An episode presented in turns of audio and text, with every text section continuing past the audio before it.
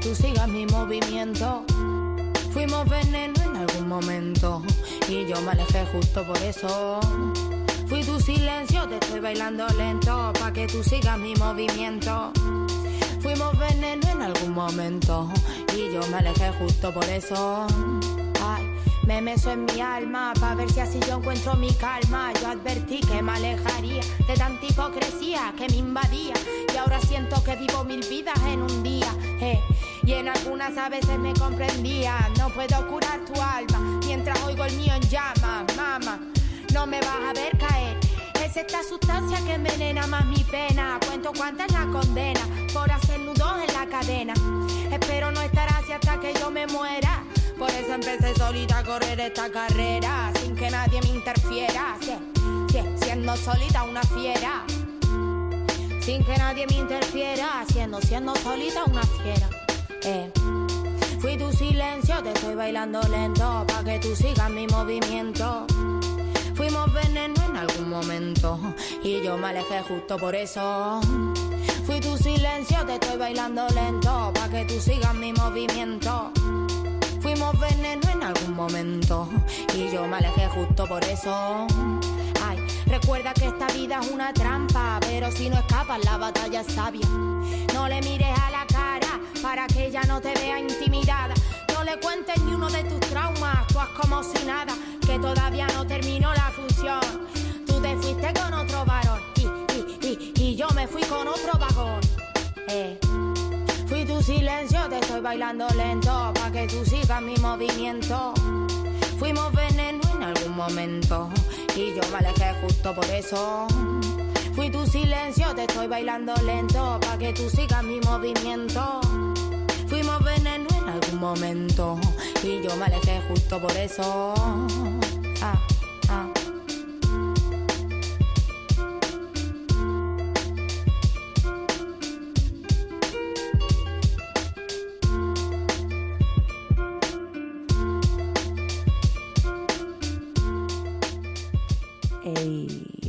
Estamos aquí para otro episodio de Crónica. Yo soy tu host, Kat Donahue. Como ya bien sabes, eh, hoy es el 4 de abril.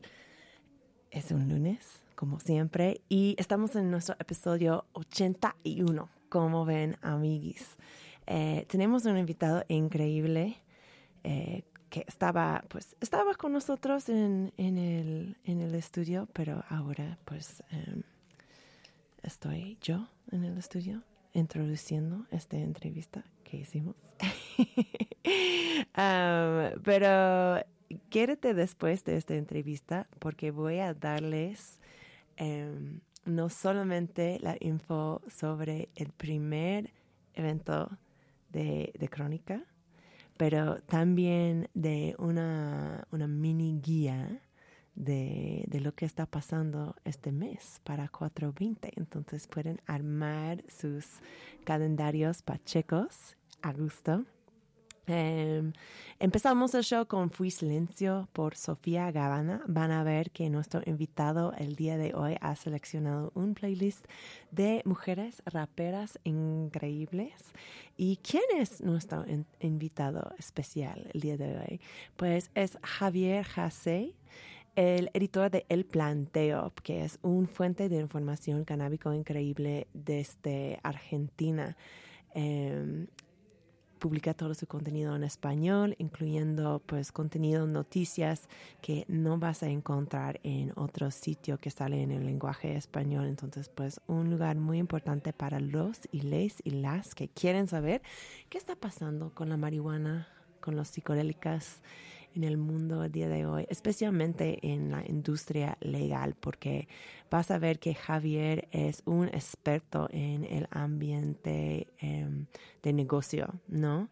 Eh, él ha sido un reportero sobre Wall Street para medios como Forbes, eh, como Benzinga, que es un sitio financiero donde también, eh, pues, está bonito lo que hace Javier porque él traduce un chingo de estos contenidos. Traduce contenido desde el inglés al español, del español al inglés.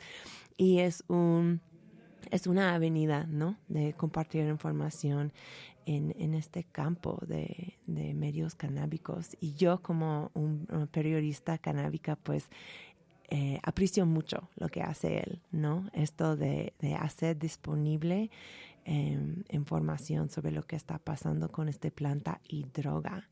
Entonces, nada, creo que esta es toda la información, la introducción que quiero, quiero dar al momento. Y sí, como dije, como dije, quédate después. Tengo una mini guía 420 y info sobre el primer evento de Crónica. Aquí es Javier. Ok, estoy aquí con Javier Hans. Gracias por estar en el estudio con nosotros, Javier. ¿Cómo estás el día de hoy? Súper, muy contento de estar aquí contigo. Un, honor. Un honor, un honor. Pues cuéntanos, ¿cómo llegaste al periodismo canábico? Eh, por casualidad, en realidad. Eh, cuando tenía 22 años empecé, yo soy argentino, obviamente, para los que no se dieron cuenta por el acento. Eh, me eduqué en Argentina, pero pero cuando terminé la universidad eh, conseguí un trabajo escribiendo sobre finanzas eh, para medios de Estados Unidos en 2012 y en 2013 me ofrecieron escribir un artículo sobre acciones de marihuana, acciones de cannabis. En ese momento, acciones de marihuana. Cannabis ni siquiera era una palabra que se usara. Eh, y no sé, como que nadie lo quería firmar, era un poco un riesgo de reputacional, este, pero yo, cultivaba, a mí me encantaba desde, siempre, básicamente, el cannabis. Y, eh, no sé, le pregunté a mi editor, me, dice mi editor que te animás a escribir un artículo sobre, sobre marihuana, nadie lo quiere firmar. Y yo le pregunté, ¿me vas a pagar? Y me dijo, sí. Es un sueño, esto obvio, más vale. Digamos, 100%. Y escribí un artículo y se transformó en una carrera instantáneamente. O sea, saqué un artículo serio sobre sobre cannabis stocks, eh, eh, acciones de marihuana para invertir en la bolsa que había muy poquitas en ese momento y cosas relacionadas como algunas empresas de fertilizantes y cosas así. Y me empezaron a escribir participantes de la industria, empresas pequeñas, empresas más grandes, analistas. Todos me daban su información exclusiva y nada, fue como un golpe de suerte. No, no había, había una sola persona en ese momento en el mundo así realmente reconocida que estaba escribiendo de finanzas relacionadas al cannabis y se transformó en una carrera muy rápido y, rápidamente al cabo de dos años todos los medios que me habían rechazado desde Playboy hasta Forbes me estaban llamando para que les escribiera y nada, estuvo muy bueno y bueno, de ahí se, desarrolló después toda una, una, carrera interesante. ¿En qué año empezaste a tocar en este tema periodística? Eh, 2013 un poquito y en, eh, sobre todo a partir de 2014 que empecé a trabajar con una empresa que se llama Benzinga, que es una empresa de, de medios y tecnología financiera en Detroit, muy grande. Eh, empecé realmente a enfocarme más en el tema cannabis, negocios y finanzas y a raíz de eso y de que Benzinga tiene distribución en Yahoo, en MSN, en CNN, en Fox Business, etcétera, etcétera, como que de repente estaban apareciendo mis artículos sobre cannabis en todos lados y, y bueno, este eso de, fue como un, efecto bola de nieve, si se quiere, ¿no? Claro, y me encanta que todo esto estaba pasando cuando tú estabas basado en, en, Argentina, que no es el centro del mundo financiero de la cannabis, increíble. Pues sí ha cambiado el paisaje del periodismo canábico desde el año 2013. Incluso tú has contribuido a esto porque tienes ahora tu propio sitio de cannabis. O sea, cuéntanos sobre el planteo. Bueno, recomiendo elplanteo.com para todos los, las y les oyentes de este hermoso programa es un medio de comunicación eh, enfocado en cannabis, psicodélicos, este, temáticas de género, música, todas como, como temas así, este, de alguna forma innovadores, este, disruptivos. También hablamos mucho de temáticas como NFTs, pero, pero nuestro foco principal es cannabis. Sacaremos alrededor de tipo 15 notas por día de, de la temática de cannabis. Eh, y de vuelta, tenemos partners muy mainstream, que eso está muy bueno porque, porque nuestra información se distribuye por MSN, High Times en español, eh, Benzinga, Yahoo, Investing.com, Entrepreneur Magazine en Estados Unidos. Tenemos días de distribución con Witmaps, con Leafly, este, con, con todo, lo que se te ocurre. La verdad es que este, es algo que, aprendí, viste, muchos años de trabajar en la industria y de, siempre ser bueno con la gente y, y dar sin pedir nada a cambio.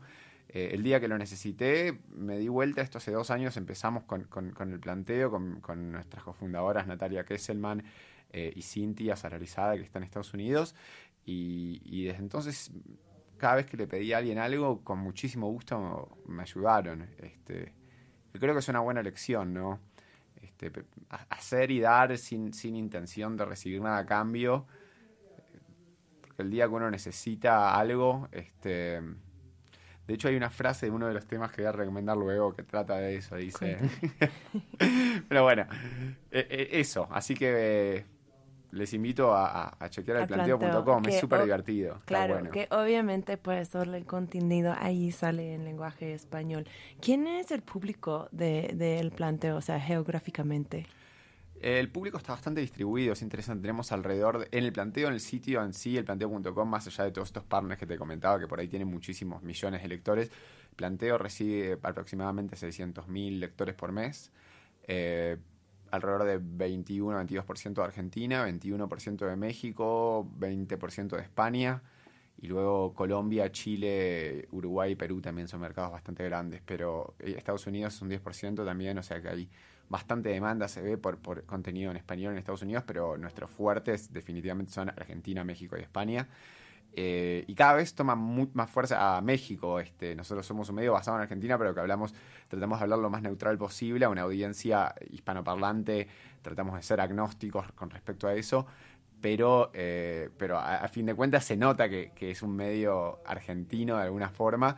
Y sin embargo, eh, empezamos a mirar las métricas y, y teníamos 20% del público en México sin hacer este, trabajo de campo, a pie en México, porque digo, se sabe que en el mundo del cannabis y en el mundo en general digo, es importante ese trabajo del hombre a pie, de la, persona a pie, de, que, que, hace conexiones directas con la gente, que habla, que se presenta, que está en eventos.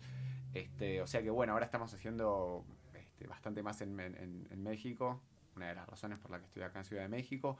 Tenemos gente del equipo que también está acá en México, un shout out a Milagros, que, es nuestra nueva, eh, una de las personas que trabaja en redes eh, y está aquí en Ciudad de México. Así que bueno, si tienen invitaciones, quieren mostrarnos sus proyectos, quieren contarnos lo que hacen, definitivamente escríbanos por Instagram el punto planteo o info Nos, nos encanta mostrar lo que, lo que hace la gente local, digo, más allá de, reportar en todo esto del mercado accionario, de las grandes empresas, digo, es una partecita del, del mercado que, bueno, por, por suerte nos da de comer, ¿no? Y nos permite hacer todo el resto del contenido que, también eh, suma desde el lado de, de equidad, desde el lado humano.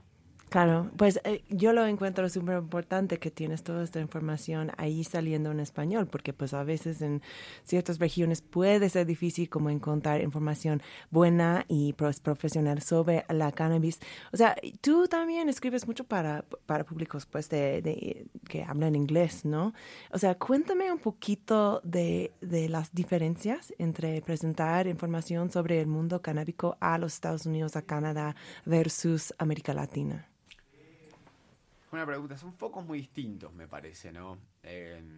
hace, hace unos días estuve en South by Southwest, que es un festival de innovación eh, muy importante, eh, y estábamos, estábamos hablando de, del, del futuro del cannabis, ¿no? Era el único panel en, el escenario principal de South by Southwest que van tipo 400.000 personas al evento y me pusieron en este panel de cannabis en el 2050. Que obviamente, o sea, un poco serio, pero también un poco pacheco, porque 2050 realmente no sabemos, ¿no? Pero estábamos pensando en, predicciones y demás. y una de las cosas que dije al abrir el panel fue lo, lo, gracioso es que, que esto es un, un, panel sobre el futuro del cannabis, pero, pero Norteamérica, para el resto del mundo, ya es el futuro del cannabis. El presente de Norteamérica es el futuro del cannabis para el resto del mundo. Por la disponibilidad, por el acceso, por la variedad de productos, por el nivel de marketing, el gasto, eh, desde todas esas perspectivas. obviamente, reportar es distinto. Eh, eh, gran parte de nuestra información está enfocada en el público latinoamericano, eh, en el planteo, porque es al, público al que le hablamos y es lo que nosotros somos, lo que nosotros somos. Eh, pero.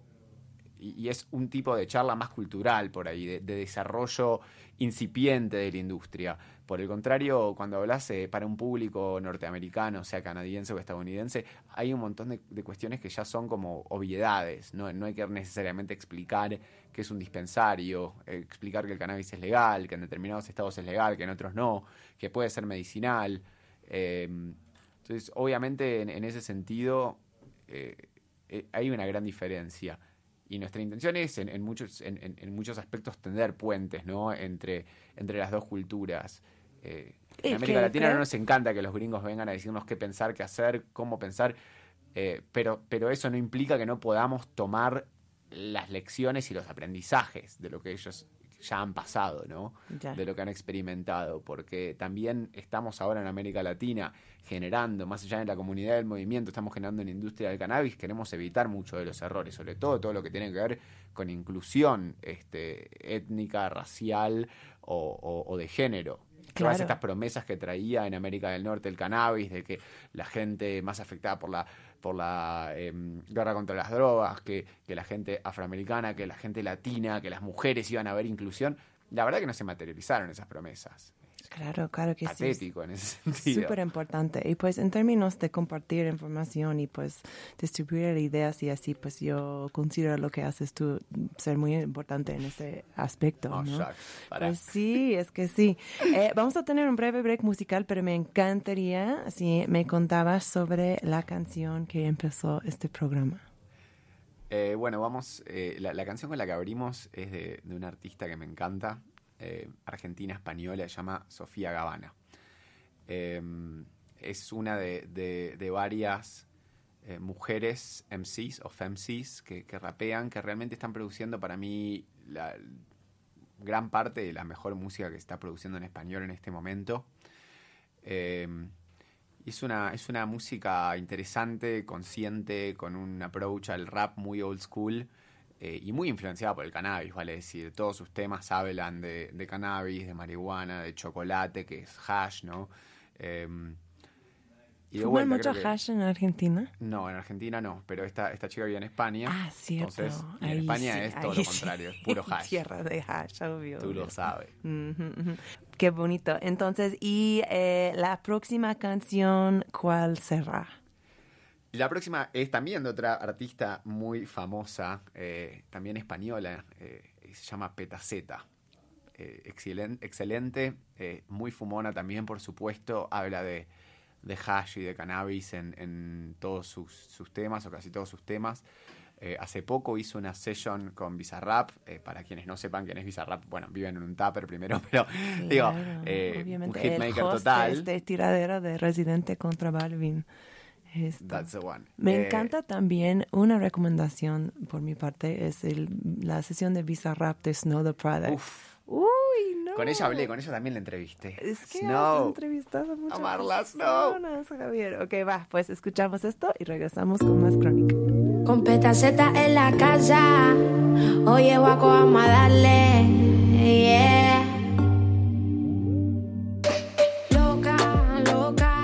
se pone fía, su cuando me toca, se loca y se nota, nota. Son sus besos de cicuta que colocan, se toca y me besa. Rompe mil pedazos en mi cabeza. Se quiere hacer la tonta con esa cara traviesa. La quiero un papá para poder encajar las piezas. Me sabe más que el último trago de cerveza. Mami, mami, esto es por ti. No quiero Grammy, que está para mí, lo sé. Mami, y yo para ti. Estoy haciendo caso volar de aquí. Y es que mami, mami por ti, no quiero Grammy, que está pa' mí, lo sé, mami. Y yo pa' ti, estoy haciendo cash pa' volar de aquí. Kimbara, kimbara, kimba, kim, bam, bam. Bam, bam, vamos a darle. Kimbara, kimbara, kimba, todo gratis, loco, no me pesa. Otra piba me sabe poco, me tiene presa. No se come el coco y a mí no me estresa. Quiere que se lo haga arriba y encima de la mesa. Y esa loca, modo salvaje, comiendo fresa. Me gusta verla de rodillas y mi ombligo reza. Mami, sin prisa que esto acaba de empezar. Y tal como vamos, no creo que haya final. Y que bam, bam. Y vamos a darle y darte. Arte verte desnuda como enfrente mía arde pidiendo al cielo que no falte. Voy abriendo el close así que salte. Solo me tira el phone si me quiere ver pa' un chance. Vamos despacito que la cosa no se gaste. Que le hablen bonito que allá no le van los gangsters. Con esos ojitos de color me llena el garden. Y mami, mami, esto es por ti. No quiero Grammy, que está pa' mí, lo sé. Mami, y yo pa' ti. Estoy haciendo caso pa' volar de aquí. Y es que mami, mami,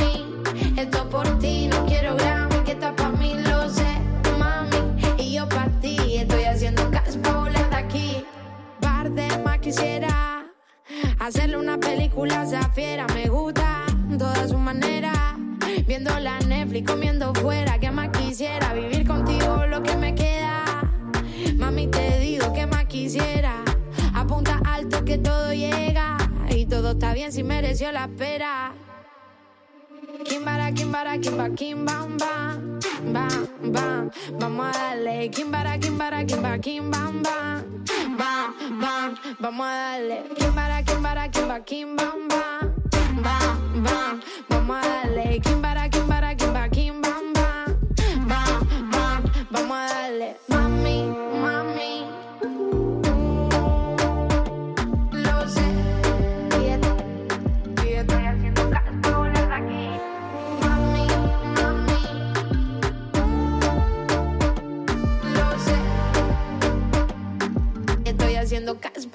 aquí.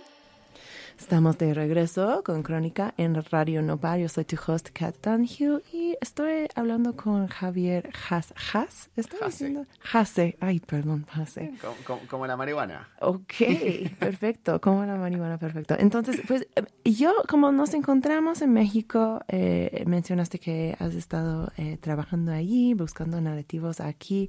O sea, desde tu perspectiva, pues internacional, regional, ¿qué son las narrativas canábicas más importantes viniendo de México ahora mismo? O sea, por supuesto, la, la- la charla predominante con respecto a México es el, el- el will they or won't they, ¿viste? Van a. Es como si fueran Rachel y Ross de Friends. Es como, sí o no, sí o no, pasa o no pasa. Con la legalización. Eh, claro, de la legalización de uso adulto, recreativo, lúdico, como quieran llamarlo. Eh, pero, pero sí, esa es como la principal narrativa. Pero, pero realmente me parece que, México es una tierra muy rica eh, culturalmente y tiene una cultura canábica muy, muy, muy fuerte.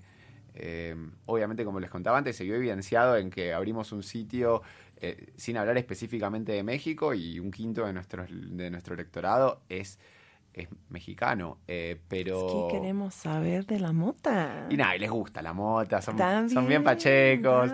eh, y, y hay mucho, digo, también es parte muy de la, de la cultura mexicana ancestral, este, mucho, viste, mucho de la cultura de, la- de las curanderas. Este, y, y veníamos hablando, hay un montón de fenómenos muy, muy interesantes, desde los corridos hasta este Malverde, digo, hay un montón como de, de- de cuestiones en la cultura mexicana que, que- que se relacionan al, al cannabis, me Sí, súper sí. O sea, yo estoy totalmente de acuerdo y creo que es algo que los medios pues pueden explorar un poquito más, que es la historia y pues el legado cultural que tienen las sustancias. O sea, bien mencionas pues la marihuana, pero también, como dices, los, los psicodélicos. O sea, aquí estamos Sí. en un centro de cultura psicodélica del mundo entero. Em, sí, o sea, porque este como es una pet peeve mío, porque Hot peeve. much- Dale. Oh my God. Eh, porque muchas veces los ex- extranjeros vienen a, a México, especialmente dentro de la industria de cannabis, y están hablando de como, ah, pues cuando ustedes tienen su industria, cuando abren esto, van a aprender que XXX. Y pues para mí es, está raro porque estás en una, en un, o sea, justo, yo sé que hay controversial sobre este punto, pero hay mucha gente que creen que la, la palabra marihuana vinieron, vino de México, ¿no? O sea, ha tenido un, un huela muy importante aquí en, para el mundo. O No, sea, por la supuesto, México fue, droga. digo, el, el primer cannabis de, de Estados Unidos venía de México. Claro, claro. Yo soy, siendo californiana, yo sé muy bien de este Acapulco Gold.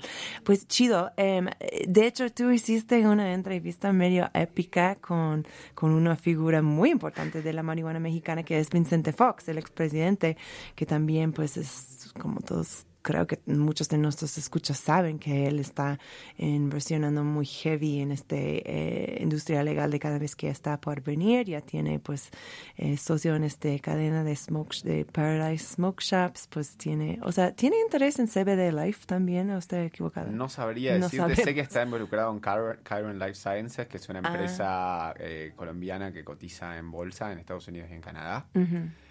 Eh, obviamente, aclaro, digo, yo en lo personal no estoy para nada de acuerdo con sus visiones políticas, pero algo que estábamos hablando, eh, digo, con, con, Caitlin hace un, eh, hace un rato, eh, era parte de nuestra lucha. Como movimiento y como comunidad canábica, convencer a, los detractores, a, quienes se oponían.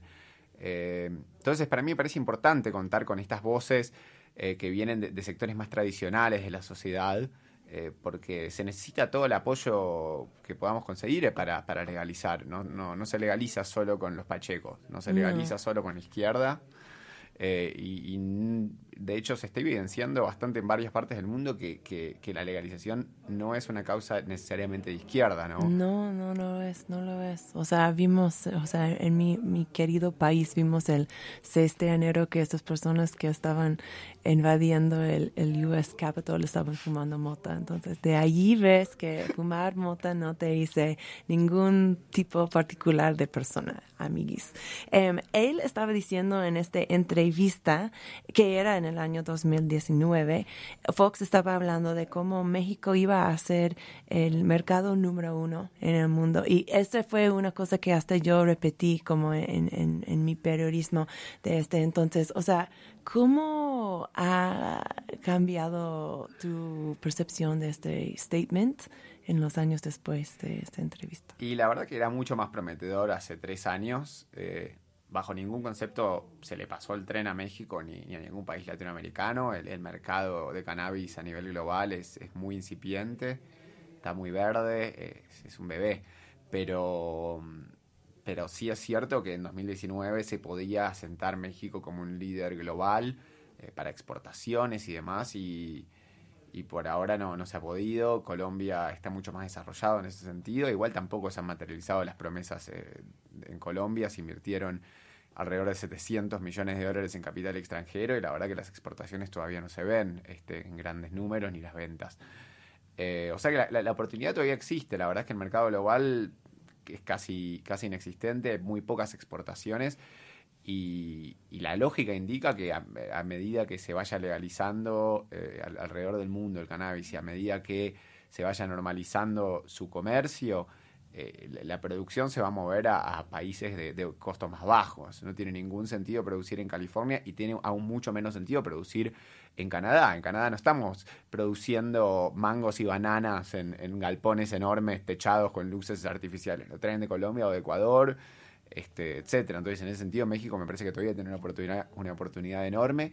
Tiene una oportunidad enorme sobre todo para con Estados Unidos, ¿no? Digo que está, estando al lado es es una gran oportunidad.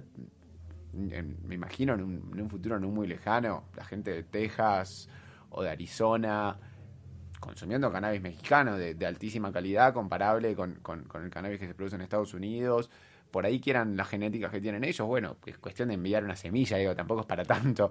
Este, o sea que, digo, todavía le veo ese potencial, eh, pero también hay que activar un poquito, ¿no? Digo, no, no, no es ¿Tú cómo ves este panorama? Es que acabamos de tener un episodio eh, examinando este panorama político y la falta de acción que ha pasado. ¿Tú, tú qué haces de, de este atraso con la regulación aquí en México? ¿Crees que hay esperanza que, que, vamos a ver un cambio en esto? Yo creo que sí, digo, es algo, una conversación que se tiene en general con respecto a casi todo el mundo. No es una cuestión de sí, es una cuestión de cuándo, ¿no? Cuándo va a ocurrir, no, sí va a ocurrir. Eh, pero sí, yo digo, le tengo fe, depende mucho, tampoco soy experto en el mercado mexicano específicamente, hay gente, realmente la gente local sabe mucho más que yo, pero hablo con la gente y le pregunto a todo el este mundo, ¿no? ¿ah? Em, está bien, está bien. Em, Javier, yo estaba... Eh, muy me quedé pensando después de que dice, dijiste esto de que que como América Latina tiene la... me acabo de dar cuenta que dije mal tu nombre antes. Eh, no, no, no, me dijiste mal mi nombre. dijiste Caitlin. Ah, perdón. Caitlin. O sea, muchas personas me dicen Cat. Es que siempre hay una confusión porque para escribir uso Caitlin, pero pues en mi vida diaria voy para Cat porque ya sabes que me gustan mucho los gatos. Y pues más fácil decirlo. ¿Puede contar lo que me mostraste hoy? claro. claro, cuenta. No, vos contá que me mostraste lo que, lo que, hiciste. Ah, el póster. Ah, sí, sí, sí. Obviamente todos nuestros escuchas sabes que nuestra artista favorita que eh, dominó, que hizo nuestro logo, hizo la versión Gatuña Pacheca de la Ciudad de México. Están disponibles conmigo o en Boots o en Chicks vs. Estima o en Radio Nopal o en Garros o en Gato Gordo. Ya, gracias por la oportunidad de autopromocionarme. Ya sabes que sí, sabes que sí. Ya, eh, lo que iba a decir es que, eh, que, ajá, que América Latina pues tiene la oportunidad de aprender de los errores de, de los lugares que han legalizado la marihuana antes de ellos en, un pues error enorme que ha hecho los Estados Unidos es que hemos salido con una industria hecho de, de negociantes blancos y ricos. O sea, no hay mucha justicia retroactiva para la gente que han sufrido debajo de la guerra contra las drogas. ¿Has visto que en América Latina hay iniciativas que están tomando en cuenta como priorizar a la gente que están involucrada con la industria, en la industria legal o la industria legal, lo que, lo que quieres decir? El tema de la inclusión social y la equidad eh, es complejo siempre. Eh, muchas veces en los procesos de, legislación y regulación se hacen en promesas grandilocuentes que después son difíciles de cumplir o que no se cumplen por diversas razones.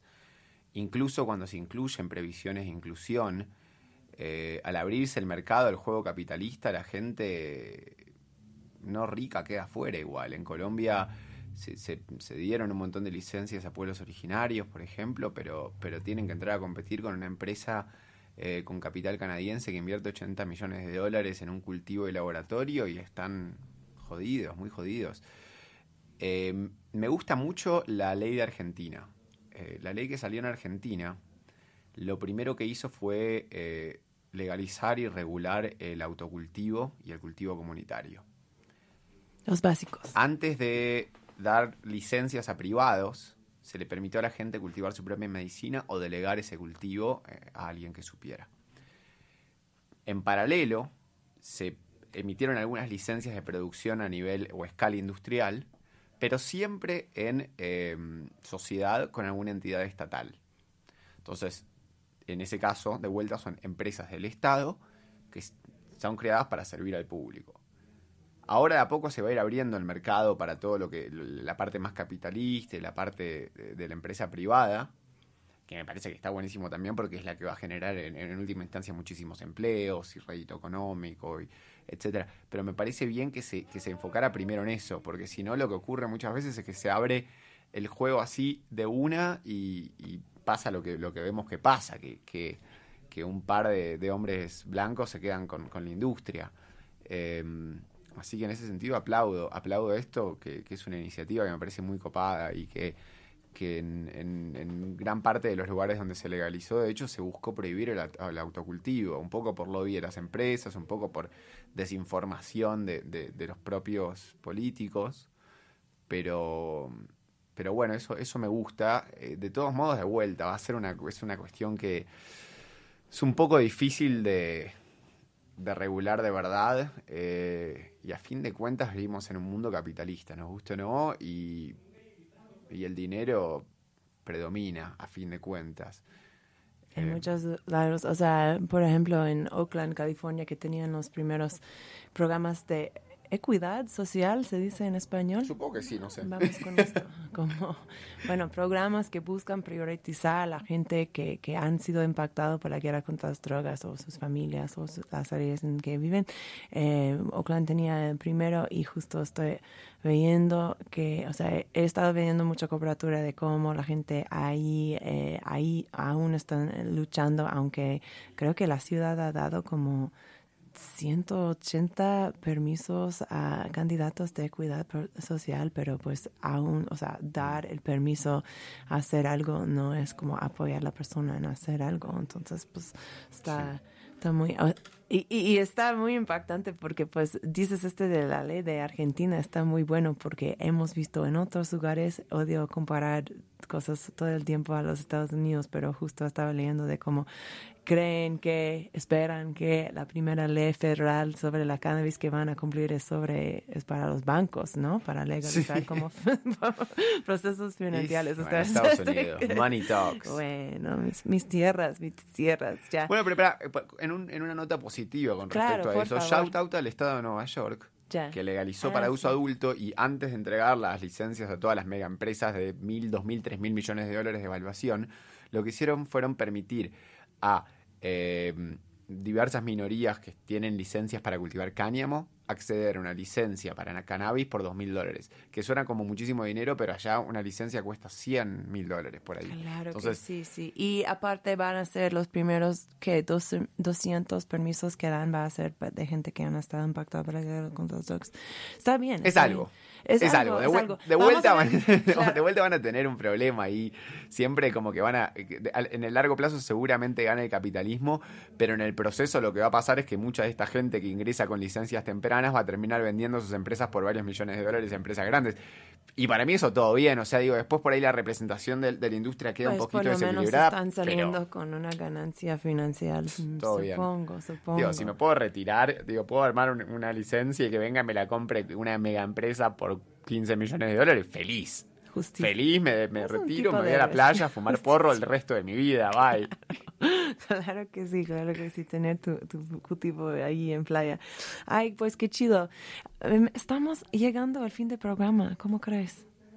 Está muy loco. Rápido. Eh, Hemos hecho muy rápido todo esto, o sea, Javier está aquí para muy poco tiempo, entonces estamos medio corriendo, pero pues muchas gracias por estar aquí en el show. Quería eh, tomar otro momento de promoción para el planteo antes de cerrar.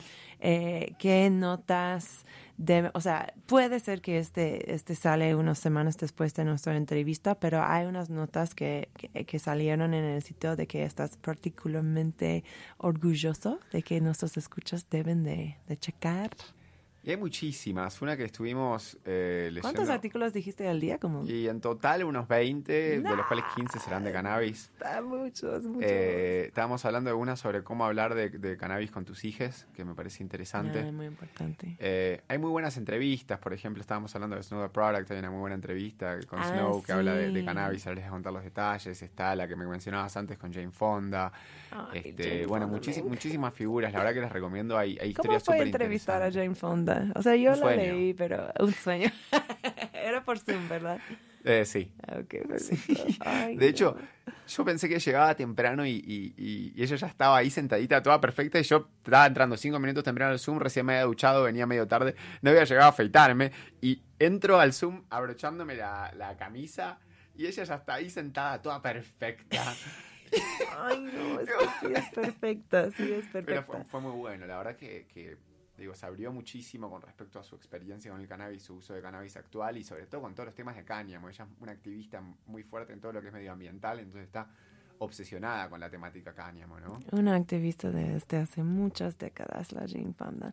Pues checa estos, elplanteo.com. Eh, ¿Qué más? ¿En dónde más van a encontrar tu trabajo? Eh, no, bueno, vayan al planteo. Ok, eso, bueno. resto es en inglés. Si, si quieren me leen en Forbes o en Menzinga, pero, ya, pero pero, esta vamos en español. Directo al grano, va, perfecto. Y eh, este última, esta última rola, si este es No The Product, eh, ¿quieres contarnos algo de la canción? I mean, Snow está hace mucho, mucho tiempo representando el old school del rap, a mí me encanta. Eh, creo que no había recibido el, el- el reconocimiento que, que merecía. Hizo es una chicana, session, ¿verdad? Ya. hizo una session con, con, con Bizarrap y bueno, se volvió mega viral, no sé, 100 millones de reproducciones, 120 millones de reproducciones. Eh, y bueno, ha- hablé con ella y, y le pregunté un poco de su relación con el cannabis y, y es gracioso porque al principio me dijo, no, no tengo, no tengo relación con la marihuana. Pensando que un poco como que, bueno, la for- como relación con marihuana significaba solo ser pacheco. Y de repente le digo, ¿pero cómo no? Me dice, no, antes fumaba y ahora no mucho, pero consumo cannabis todas las noches antes de dormir. Bueno. Digo, eso es exactamente, o sea, eso, Es eso es exactamente el consumo canábico, pero es gracioso porque eh, se- es- fue tan fuerte el rebranding, la reconcepción del cannabis, de- de- desde cuando lo veíamos como una droga, ahora que lo vemos como una medicina, como algo terapéutico, Claro. como algo medicinal, eh, de repente la gente le preguntás, che, ¿qué onda con el porro? Y piensan, no, yo solo consumo cannabis de forma medicinal o terapéutica. Pero bueno, ahí se empezó a abrir, digo, y también me contó un montón sobre la hipocresía. Justo sacó, alrededor de esa entrevista, sacó un tema que se llama Qué oso, que es sobre cuando ella sale del closet y todos los juicios. Y en un momento dicen, viste, que si yo fumé marihuana, que si no sé qué, si no sé cuánto, y después mi tío está haciendo coca en el baño, y el, viste, yo estaba fumando mota con el, con el cura, dice pero después, me, pero después juzgaban determinadas actitudes y no otras, ¿no? Hablaba un poco de, de, lo que es una familia conservadora acá y de la concepción que hay de, del, cannabis en, México, que, que, en cierto, bueno, en todo el mundo en realidad, que ha sido demonizado en gran parte gracias a los Estados Unidos y una campaña previsionista que emanó de los años 30 y que, se pegó en todo el mundo. Bajo ningún concepto quiero pegarle a Estados Unidos todo el tiempo, ¿no? Pero digo, tiene mucho que ver con, la, política de drogas y con, la, situación y transformación actual. Esa es la verdad. Creo que el día que, Estados Unidos se mueva para legalizar, de vuelta va, a ser algo que emane hacia todo el mundo. Nos gusta o no, esa es la influencia que tiene, para bien y para mal. Estados Unidos produce de lo mejor y de lo peor del mundo. Digo, también produce las mejores películas, la mejor música, las mejores series. Este... Bueno, o sea, eso, yo creo que hay diferentes opiniones sobre esto, pero esperamos que esta legalización viene y pues fomenta una industria más con un poquito más de cuidado y también participación económica fuerte desde América Latina. Javier, muchas gracias por estar. Normalmente cuando terminamos crónica, eh, terminamos con un miau. Entonces estás muy bienvenido eh, a echar un miau conmigo. Uno, dos, tres. Miau. Hola,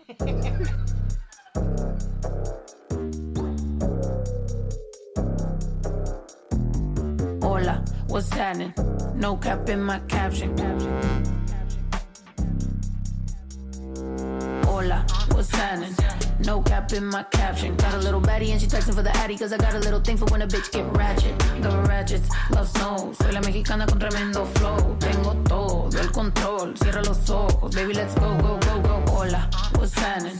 No cap in my caption. Got a little baddie and she texting for the addy cause I got a little thing for when a bitch get ratchet. The ratchets, love snow. Soy la mexicana con tremendo flow. Tengo todo el control. Cierra los ojos. Baby, let's go, go, go. Hola, buenas noches. Yo me llamo Snow por si no me conocen. Yo ya tengo tiempo que le meto, pero con todo respeto ya llegó la hora que llegue con un golpe. Tengo whatever cuando quiero lo que se antoje. Quiero dinero para que los haters se enojen. Soy de San José como los tigres del norte. Traigo tanta feria que la bolsa se me rompe. I bet I could pull a little rapper out of cloud nine. Make a diss record with a free translation. You see me, bet your knees be shaking. Why I'm on the throne and the seat's amazing. Tengo mucho flow, dicen so that's crazy. Yo les digo claro, pero tengo un baby. Así que en inglés o español es lo mismo en los dos. Hasta enseña. Fuck you, pay me. Cause ya llegó la mexicana, la mera mera la nena. Que todos pensaban nada was ever gonna happen and they wanted a bitch to fall off. But tada, pop back up, eso no se acaba. Tengo con cholos en un pinche empada. Beat your ass, make a bitch a piñata. Should've known better, I'm a michoacana. La reina es el reino, Beatriz Adriana. Yo represento la comunidad que está cansada de raperos que no saben rapear. Que solamente con sus joyas es que saben brillar. Que no tienen estrella propia, solo saben copiar. Son bola de mamones con su dinero de papá. Que con su bla bla bla siempre cayendo mal. Y raperas que me conocen me están tirando sal. Pero Visa dijo que le meta, so I'm killing them all. And I got good and plenty, I know bitches couldn't get me. I'm acting a fool if any bitches wanna catch this. Fade, súbele a mí que yo soy la dura que te dio solo dos rutas. Tírame o si quieres hazte, wey. Díganme si así o con más lumbre que por costumbre. Mato yo el track, no acepto no two-face hoes that been choosing. Pour me some dudes, they bring the hook back like. Hola, what's happening? No cap in my caption. Got a little baddie and she texting for the addy cause I got a little thing for when a bitch get ratchet. The ratchets, love snow. Soy la mexicana con tremendo flow. Tengo todo el control. Cierra los ojos, baby, let's go, go, go, go. Hola, what's happening? No cap in my caption. Got a little baddie and she texting for the addy cause I got a little thing for when a bitch get ratchet. The ratchets, love snow. Soy la mexicana con tremendo flow. Tengo todo el control. Cierra los ojos, baby, let's go, go, go, go. Hola, what's happening? No cap in my caption. Got a little baddie and she texting for the addy cause I got a little thing for when a bitch get ratchet.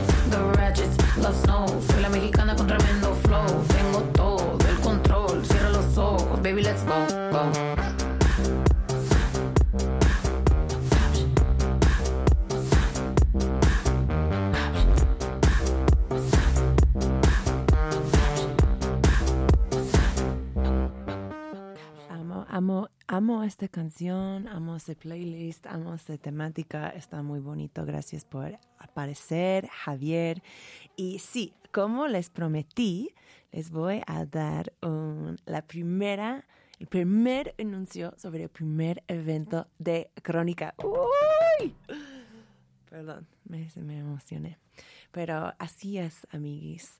Eh, nuestra cita se llama 420 Kitty City. Yes. Es un mini bazar de crónica que vamos a tener aquí en la radio Nopal, en la colonia San Rafael. Entonces, si no conoces la radio todavía, pues están muy bienvenidas de venir. Eh, va a ser, pues sí, eh, un chingo. O sea, sabes que aquí en Crónica nos gusta mucho apoyar a los micronegocios de cannabis. Entonces, pues estamos reuniendo algunos de nuestros, eh, ajá, mini negocios, mini marcas favoritas de la mota de aquí de la ciudad. van a estar vendiendo su merch. Vamos a tener comida, vamos a tener alcohol y vamos a tener unas charlitas. Eh, voy a darles pues una lista específica de las estrellas que van a estar acá. Pues muchos, casi todos han aparecido en, en el show, de hecho.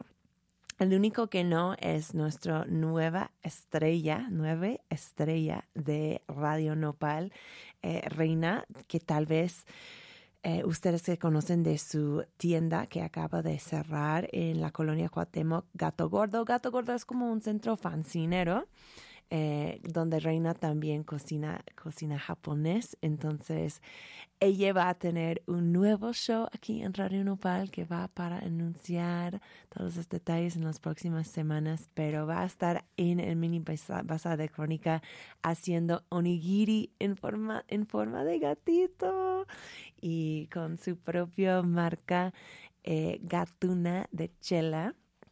Eh, también eh, Reina va a estar operando una sexy, una mesita de dibujo de gatos. Entonces, para ustedes que les gusta estar pacheques y estar dibujando gatitos, pues este es el spot para esto.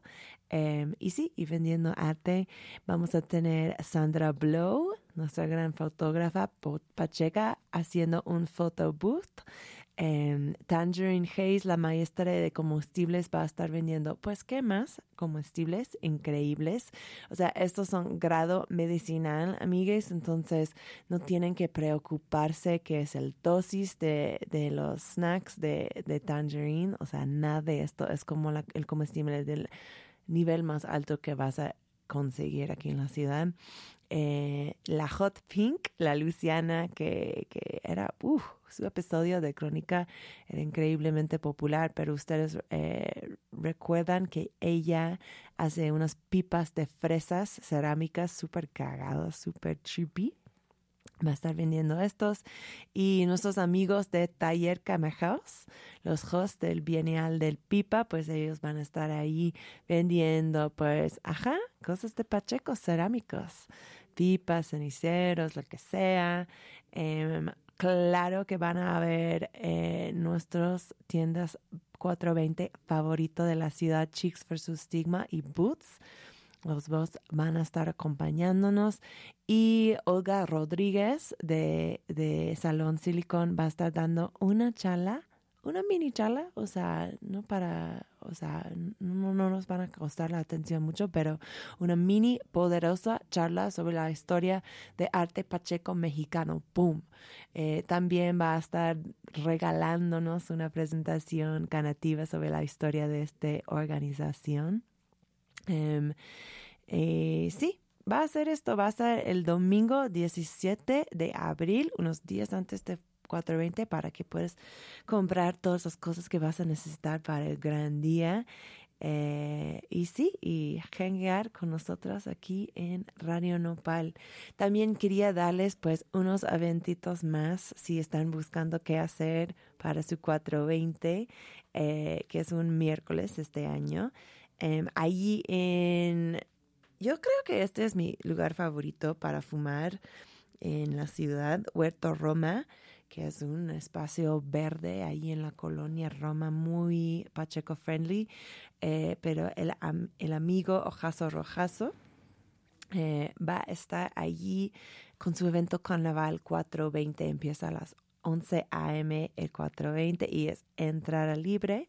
Van a ver un chingo de cosas, un banco de semillas, cine, música en vivo, o sea, seguro que vas a poder comprar todo tipo de, de treats, de, de recuras canábicas. Eh, Chicks vs. Stigma también va a tener un evento ese mismo día. Eh, va a tener un smoke and draw. Eh, y si pagas tu entrada para este evento, te dan no solamente las materias para, para dibujar, pero también van a tener todas las mezclas de flores de la marca Filomena, que están riquísimos. Entonces, pues esto es de 7 a 10 pm, ese gran día. Claro que sí, puedes ir al Plantón 420. Shout out Plantón 420 porque acaban de hacer algo en Oaxaca que era muy, o sea, yo no escuché mucho de esto en otros lados, pero eh, determinaron con sus mm, cerebros legales impactantes que no hay ley en contra del consumo público en Oaxaca, que no hay. Entonces, eh, se fueron a apoyar al Plantón 420 de Oaxaca no sé si sabían que hay un planto oaxaqueño, pero ahí está. Em, y hicieron unas marchas, unas eh, acciones públicas en que pues justamente estaban consumiendo un público para establecer muy bien públicamente este derecho y había unas detenciones muy arbitrarias que pasaron esa día eh, debajo de razones pues no muy buenos porque ya sabes cómo son los policías pero como resultado el Plantón 420 ya está en comunicación con la ciudad de Oaxaca. Eh, han establecido como una mesa de trabajo, como comunicaciones oficiales, entonces pues están trabajando los derechos canábicos ahí en Oaxaca con la esperanza de que Oaxaca sea la primera ciudad en donde se puede fumar la marihuana legalmente en público. Eso sería muy chido, ¿no? Yo creo. Entonces, shout out a eh, Plantón 420. Obviamente van a estar hosteando eh, el día 420, ¿no? Entonces, todo el día y ya sabes que puedes ir allí para disfrutar de la zona de tolerancia y también escuchar el sistema de sonido que seguramente va a haber.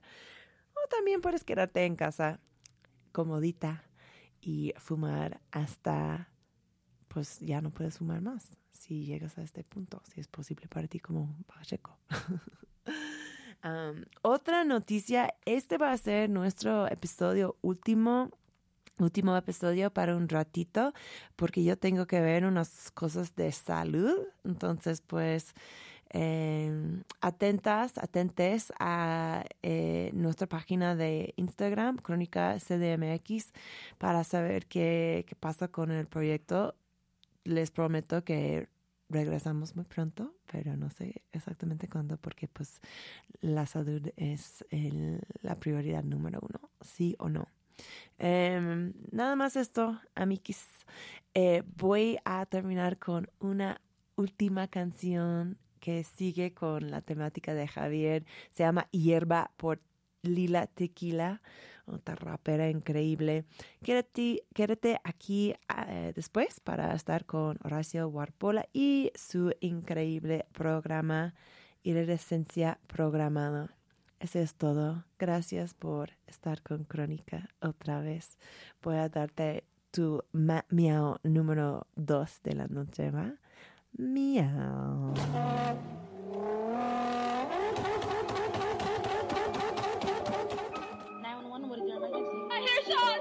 Ma'am, calm down. What kind of shots?